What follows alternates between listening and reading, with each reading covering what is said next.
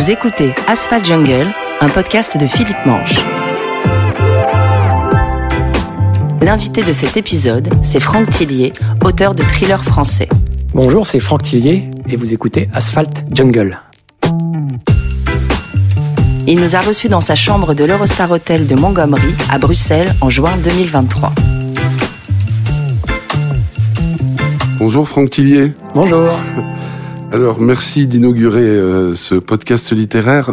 Cette petite séquence récurrente, on propose à l'invité un extrait de son livre. Donc vous allez nous lire un extrait de La Faille. Vous pouvez nous situer l'extrait que vous avez choisi et le recontextualiser dans l'histoire? Oui, oui. Bah en fait, tout simplement, je vais lire le, début du, livre euh, qui pose voilà un peu l'ambiance de ce qui va se passer dans le, dans le roman. C'était un de ces dimanches soirs d'automne de ceux qui décrochaient les dernières feuilles des arbres, où la plupart des gens restaient cloîtrés chez eux, dans la douceur enveloppante de leur foyer, à regarder la télé, coucher leurs enfants ou lire un bon livre près de la cheminée.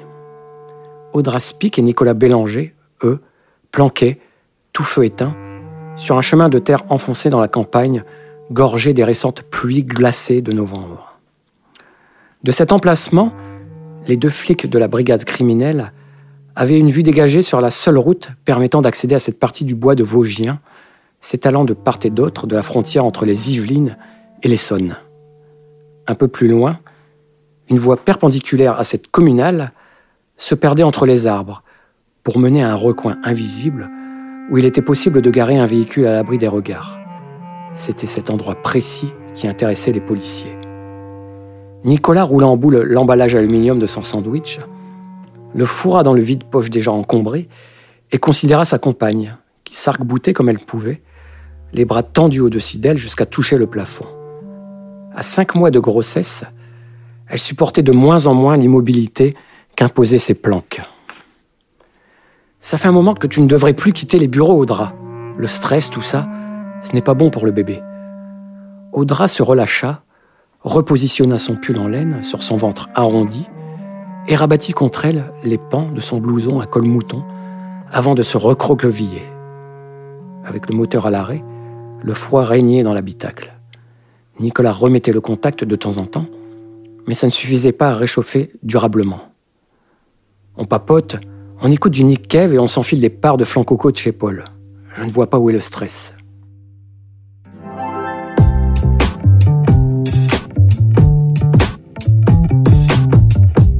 Franck Tillier, vous êtes auteur d'une trentaine de, romans policiers, de thrillers. Vous êtes un des dix auteurs les plus vendeurs dans votre hexagone natal. Vous avez également écrit pour la télévision. Vous avez fait des scénarios de bande dessinée. Alors ça, c'est parce qu'on se connaît un peu, mais imaginez qu'on se rend compte qu'on prenne le Thalys ensemble de Paris à Bruxelles. On fait connaissance.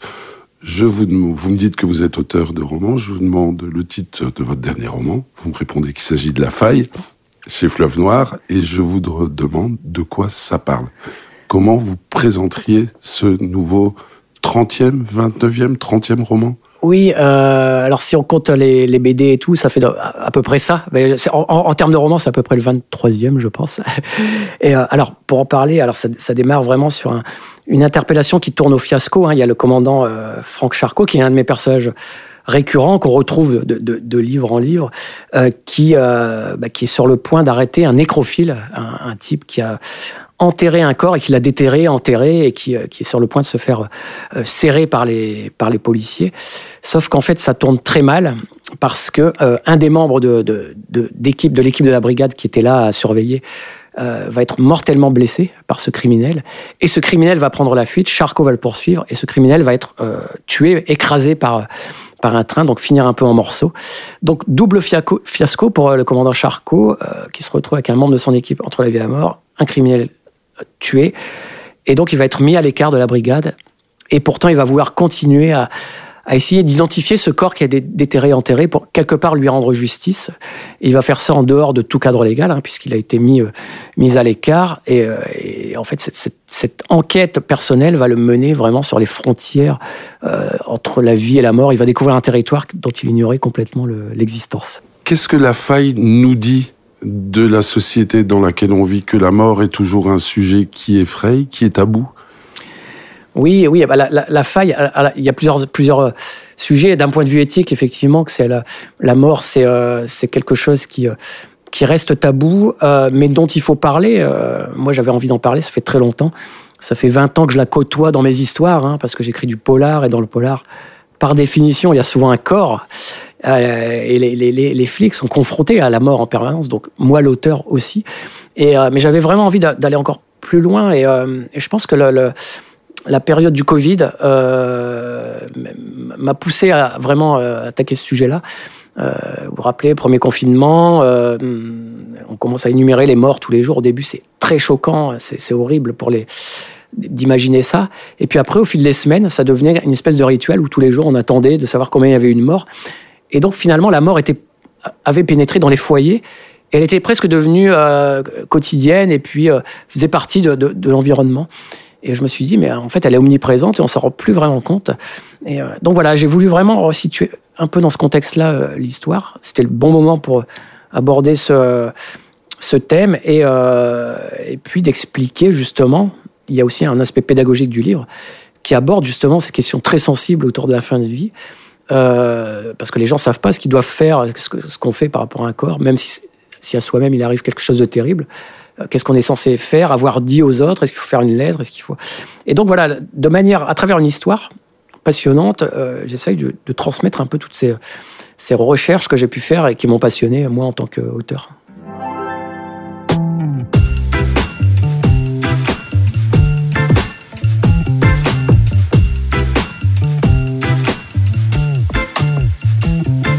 Alors d'habitude, vous accordez des interviews pour, pour accompagner la, sortie de vos livres.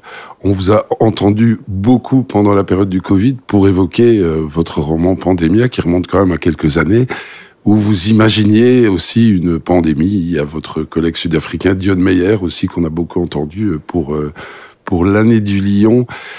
Est-ce que le rôle d'un écrivain, ou en tout cas comme vous le concevez, et aussi d'être poreux, de sentir quelque part l'air du temps à travers euh, vos thèmes de prédilection qui sont, je noircis volontairement euh, le trait, fort marqué sur, la science et les mutations de la science, etc. Ces dangers. Oui, oui. Bah en fait, quand on, quand on, écrit, on est en connexion permanente avec le monde qui, qui nous entoure. C'est-à-dire qu'on est euh, on est en recherche d'idées, donc on est ouvert, on regarde tout ce, qui se passe. À la fois, ça peut être dans la rue, autour de notre environnement physique, mais aussi dans l'actualité, dans le monde d'aujourd'hui. Euh, et donc, tous ces sujets-là, on les intègre, enfin, elles, rentrent par nos oreilles, elles vont quelque part dans notre cerveau, et tout ça se mélange, et à un moment donné, ça peut donner une, idée euh, qui est un mélange de réalité, c'est-à-dire de ce qui s'est vraiment passé, et puis de ce qui pourrait se passer. C'est ce que j'ai fait pour Pandémia, en fait. Pandémia, tout le monde dit, c'est un roman d'anticipation parce que j'ai écrit en 2014 ce qui s'est passé en 2020. Euh, mais en fait, non, c'est-à-dire que les pandémies ont toujours fait partie du monde de notre humanité depuis euh, son existence. Euh, il y a toujours globalement deux, trois, quatre grandes pandémies tous les siècles. Donc moi j'ai simplement dit, bah voilà, en 2014, il va y avoir une pandémie parce que c'est prévisible, parce que ça, va arriver forcément, et, et, de voir quel serait l'impact d'une pandémie très forte dans le monde d'aujourd'hui avec toute cette mondialisation, toutes les technologies. Euh, et, j'ai simplement fait ça. Et il se trouve que c'est arrivé, mais en fait, euh, quand on écrit du polar, finalement, on n'écrit pas de la science-fiction, on écrit euh, la possibilité d'une direction que peut prendre le monde dans lequel on vit. Alors, ça prend les directions, on se pose même pas la question, on suit l'air du temps, mais on peut se dire à un moment donné, bah, tiens, là, il y a eu la guerre, qu'est-ce qui se serait passé s'il n'y avait pas eu la guerre? Si tel pays avait gagné, si telle personne s'était fait, fait, assassiner. Euh, et donc voilà, c'est juste des hypothèses plausibles. Et nous, on écrit un, tout un univers derrière. Euh, et, voilà, donc c'est un peu ce que j'ai fait aussi pour, pour, pour, La Faille. Euh, on a toujours l'impression de lire quelque chose qui est presque de la science-fiction. Mais en fait, c'est parce que je me suis beaucoup renseigné sur la science, sur les neurosciences. Hein, Aujourd'hui, on en parle beaucoup. et les dernières avancées, en fait, de la police aussi, dans leurs recherches, dans leurs investigations. Et euh, donc voilà, il y a aussi ce travail-là d'être vraiment connecté au, au, monde dans lequel on parle. Ce sont des romans ultra contemporains, ça se joue. Voilà, quand le livre sort, bah, c'était une photographie du monde d'il y a quelques mois auparavant, en fait. Vous ne manquez pas d'humour, heureusement, ce qui permet de d'alléger un petit peu un petit peu la faille qui, je le rappelle, est sorti chez Fleuve Noir. Vous avez notamment un personnage qui s'appelle Boris Karloff. Oui, oui, bah c'est. Euh, j'aime bien faire, faire des petites références, effectivement, à, à des. Oui, enfin, en tout cas, des, à des, euh, des influences, des, des, films que j'ai aimés, des livres que j'ai, lus.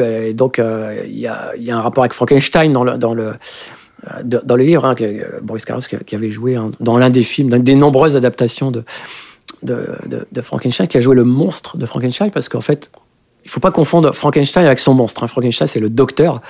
Les gens confondent souvent, c'est rentré dans l'inconscient collectif. Et, euh, et, oui, pour la faille, j'ai relu le, Frankenstein de Marie Shelley.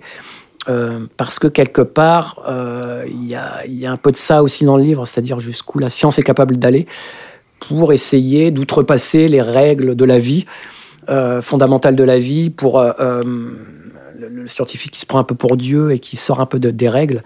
Euh, et puis Frankenstein, c'est le, le, docteur qui essaye d'obtenir quelque part la vie éternelle à travers sa création. Et on a un peu de ça. Voilà, donc c'était il y a tous ces clins d'œil-là à l'œuvre de, de Marie Shelley avec voilà, une modernisation avec euh, de, la science et des connaissances qu'on a aujourd'hui. Mais c'est un roman qui me parle beaucoup, que j'avais lu quand j'étais euh, ado et on n'a pas le même regard quand on est ado. Euh, j'avais le souvenir de Frankenstein, du monstre terrifiant. J'avais retenu que ça, j'avais pas vu euh, qu'autour, quand on le relit adulte, euh, tout le travail de l'auteur et tous les messages qu'il y a autour de l'opposition entre la science et la religion, le créateur qui essaye de. Donc je parle du scientifique créateur qui essaye de, jouer à l'égal de Dieu et qui dont la création lui échappe en fait. C'est ça, hein, Frankenstein. Le monstre n'est pas un monstre au début, c'est le créateur qui le rend monstre et, mauvais. Euh, et, donc voilà, ça c'est intéressant. C'est pour ça que c'est toujours intéressant de parfois de relire certains livres euh, qui nous ont échappé quand on était plus jeunes.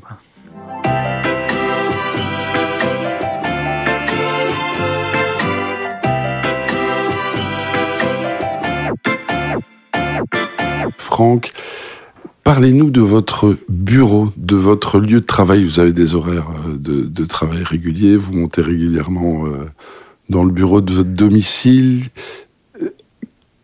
Vous êtes entouré de bouquins, il y a quoi? Il y a des photos de vos enfants, il y a des photos, je sais pas, un poster d'un de vos films préférés. Euh, racontez-nous un peu dans quel environnement vous travaillez. Oui, alors la pièce est grande, elle est petite, elle est lumineuse. Oui, elle est, elle est, très elle est lumineuse. Hein. Euh, étrangement, on pourrait croire que j'écris dans le noir dans une cave, mais non, non, non, j'ai euh, besoin de lumière avec une vue sur sur mon jardin. J'ai un, beau jardin, donc c'est agréable d'avoir cette, cette vue-là.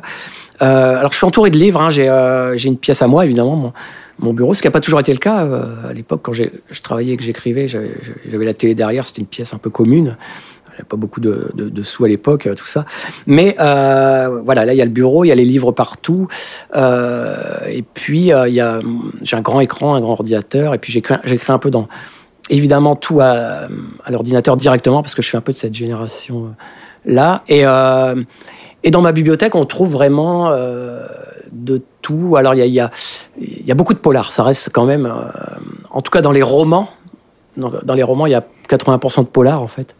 Euh, et puis après, l'autre, c'est de la littérature plus blanche ou générale. Mais après, en dehors de, des romans, il y a une grosse partie de documentation qui occupe quand même une bonne partie de ma bibliothèque. J'ai écrit une vingtaine de livres et, et, ça fait une vingtaine de, pour chaque livre. Il y a toujours beaucoup de livres de documentation, parfois une dizaine. Et donc, euh, il y a un grand nombre de livres sur tous les domaines, euh, que ça aille de la peinture euh, à la Renaissance, à les neurosciences aujourd'hui. Hein, ça, c'est chouette d'avoir gardé tous ces souvenirs. Et voilà, j'ai après, je ne suis pas du tout narcissique, j'ai horreur de ça, mais j'ai quelques bons souvenirs parce que voilà, d'affiches que j'avais eues pour mes propres livres, de, un peu de, de pubs qu'il y avait eu, parce que c'était les premières fois que j'avais ça. Hein, j'ai démarré avec très peu de lecteurs et puis à un moment donné, ça a marché. Donc, euh, j'ai eu des belles affiches pour Syndrome, l'un de mes romans. Euh, donc, ça, c'est gardé parce que ça me, rappelle, ça me rappelle les souvenirs. J'ai l'affiche du film de La Chambre des Morts. Il y avait une adaptation euh, en 2007. et en fait, je mets toujours des grandes affiches et après, je les vire parce que ça prend trop de place. Donc, je les remplace par des, bah, les plus récentes ou d'autres choses.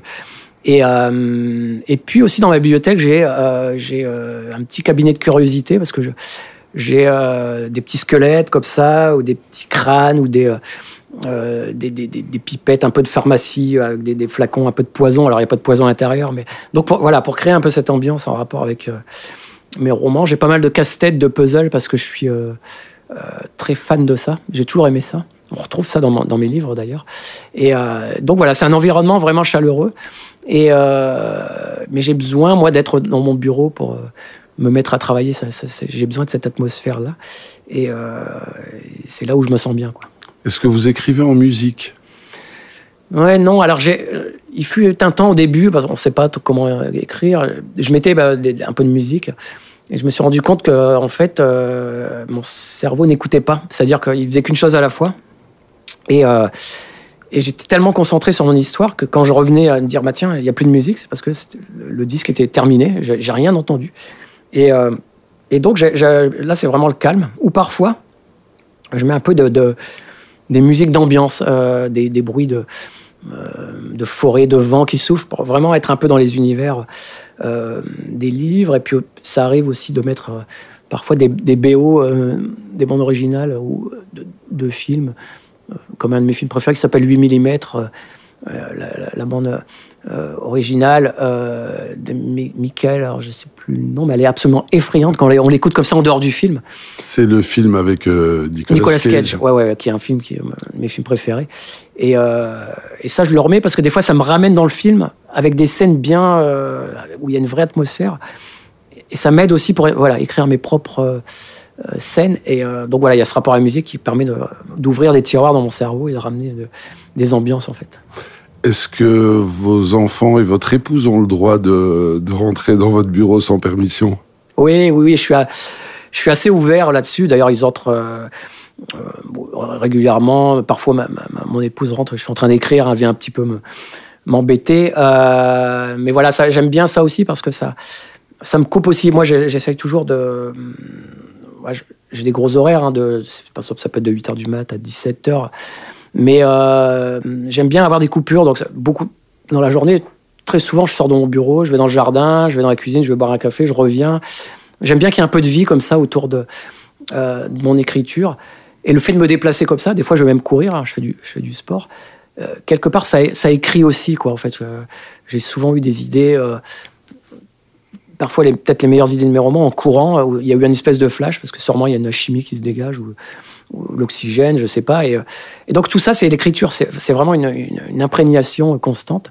Je le dis souvent aux gens, écrire, c'est pas juste être derrière son clavier et taper euh, des lettres, sinon en trois mois, même pas en quelques semaines, on aurait écrit le livre. C'est vraiment tout un ensemble où on se met dans un état d'esprit de se dire maintenant je vais raconter une histoire et, euh, on s'ouvre un peu comme ça, comme disait Vandame aware. euh, mais c'est vrai, quoi, il faut vraiment être ouvert comme ça pour euh, être sensible à tout.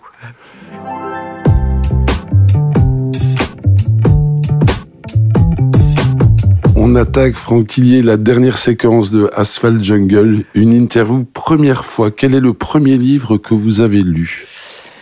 Euh, alors aussi loin que mes souvenirs remontent, ça doit être un peu des, livres de la bibliothèque rose, genre euh, ouverte, je sais plus d'ailleurs, Fantomette et, euh, et, le Club des Cinq. J'ai un souvenir incroyable de ces, petits livres euh, qui étaient les premiers livres d'aventure, qui, sont, qui étaient des enquêteurs enfants. Quoi.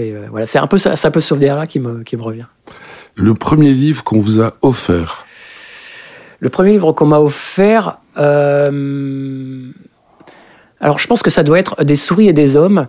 et que moi-même j'offre en fait, c'est-à-dire qu'il y, a cet aspect de transmission. Et j'arrête pas d'en parler de, des souris des hommes parce que euh, c'est pour moi le livre le,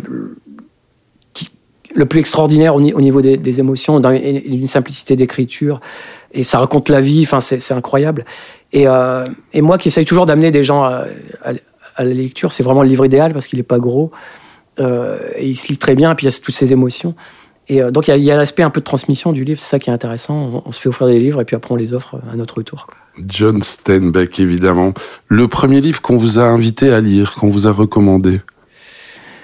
Euh, Ah, c'est. Euh, alors, je sais pas si c'est premier. Non, je dirais. Euh, en tout cas, une des plus belles découvertes, ça a été Sequan Island de David Van. Euh, alors c'est pas le premier, hein, mais en tout cas, c'est, euh, je voulais pas le, lire, je sais pas pourquoi, euh, peut-être le titre, mais on m'a dit mais lis-le, quoi, il faut que tu lises ce livre. La personne me connaissait, et je lis ce livre et je me suis pris une claque phénoménale. Et, voilà, ça c'est c'est ça aussi qui est intéressant, c'est de voilà de, quand on connaît un peu les gens, on connaît leur goût, on peut leur faire découvrir des choses extraordinaires. Et, ça a été vraiment une, belle découverte. D'ailleurs, j'ai continué à lire, à lire ces livres, un auteur que j'aime beaucoup. Le premier livre qui vous a donné envie d'écrire? Alors, j'en reviens encore à Stephen King, j'en parlais, mais je dirais que c'est Misery, enfin, en fait, n'importe lequel de ses livres. C'est l'auteur, dans mon adolescence, qui m'a euh, qui m'a suscité énormément d'émotions, notamment celle de la peur, et j'adorais ça, j'adorais avoir peur, j'adorais ce, cet aspect du frisson et du plaisir en même temps. Et, euh, et j'arrêtais pas de penser quand je lisais le livre, je me dis, mais cet auteur, en fait, il, il me, il me connaît pas, moi, le lecteur, il vit à des milliers de kilomètres de chez moi, il est en train en ce moment de me voler du temps et, et de me faire peur. Et j'ai trouvé, en fait, c'est ça, c'est surtout ça qui m'a donné euh, l'envie un jour de raconter l'histoire, c'est de se souvenir de ça, des émotions euh, qu'un livre peut, qu'un auteur et un livre peuvent procurer à des gens qui sont, n'importe où en fait et qu'on ne connaît pas, et de les toucher comme ça à distance, de leur voler un peu de leur temps et de leur procurer quelque part un peu de plaisir. C'est euh, voilà, c'est plus ça en fait plutôt que euh, tel livre écrit de telle manière. C'est plus le, souvenir de ces émotions. Et une petite dernière, et à l'inverse, encore une fois, le premier livre qui vous a découragé d'écrire, où vous vous êtes dit non, c'est pas possible, là, je peux pas faire mieux. Euh, oui, alors il y a toujours cette frustration par rapport aux grands auteurs de littérature qu'on lit. Euh, moi, il y a un livre que j'adore, c'est Germinal, par exemple, de Zola, mais aussi Steinbeck, euh, euh, Les raisins de la colère, À l'Est d'Éden. voilà, c'est des livres où on se dit, on aurait adoré les écrire parce que ça, nous fait vibrer. si on revient un peu dans le caractère polar, il y en a un qui m'a mis une claque et j'aurais adoré écrire ce livre. c'est la route de Cormac McCarthy. Euh, c'est euh, extraordinaire parce qu'en fait, c'est déjà dans le style d'écriture, c'est la manière dont c'est écrit. puis c'est pour moi l'un des plus beaux livres de rapport entre un père et un, fils, c'est poignant. Et puis de réussir à raconter une histoire complète euh, où, deux personnages marchent le long d'une route, où il se passe pas grand chose, et de tenir quand même à chaque phrase le, lecteur en haleine. Enfin, moi, voilà, c'est quelque chose que je sais pas faire. Et l'idée est géniale. Et donc, je me dis, euh, ouais, voilà, c'est. Euh, euh, il y a un respect de ça. Je me dis, j'aurais adoré l'écrire. Je peux pas le faire parce que ça a été fait. Mais voilà, on a toujours des modèles et puis des, des, choses qui sont très différentes de, de, nos livres. Et, mais c'est bien d'avoir aussi ces références-là. Alors pour celles et ceux qui ne connaissent pas cet immense roman de Cormac McCarthy, alors effectivement c'est une super histoire de père et de fils, mais ça se passe aussi euh, sur fond d'apocalypse. Oui, oui, c'est un roman post-apocalyptique qui, est effrayant, puis c'est un désespoir quand, même complet, mais dans, dans ce désespoir-là, j'aime bien, cette flamme en fait, cette petite pointe d'espoir qui fait tenir les personnages et toute l'humanité en fait finalement. Merci beaucoup Franck Tillier, merci aussi à Marie Couratin, Isabelle Fagot et Boris Gertz. Merci, c'était un plaisir Philippe. Merci beaucoup. Vous venez d'écouter Asphalt Jungle, un podcast de Philippe Manche. N'hésitez pas à partager, à commenter et d'ores et déjà, merci de nous avoir écoutés.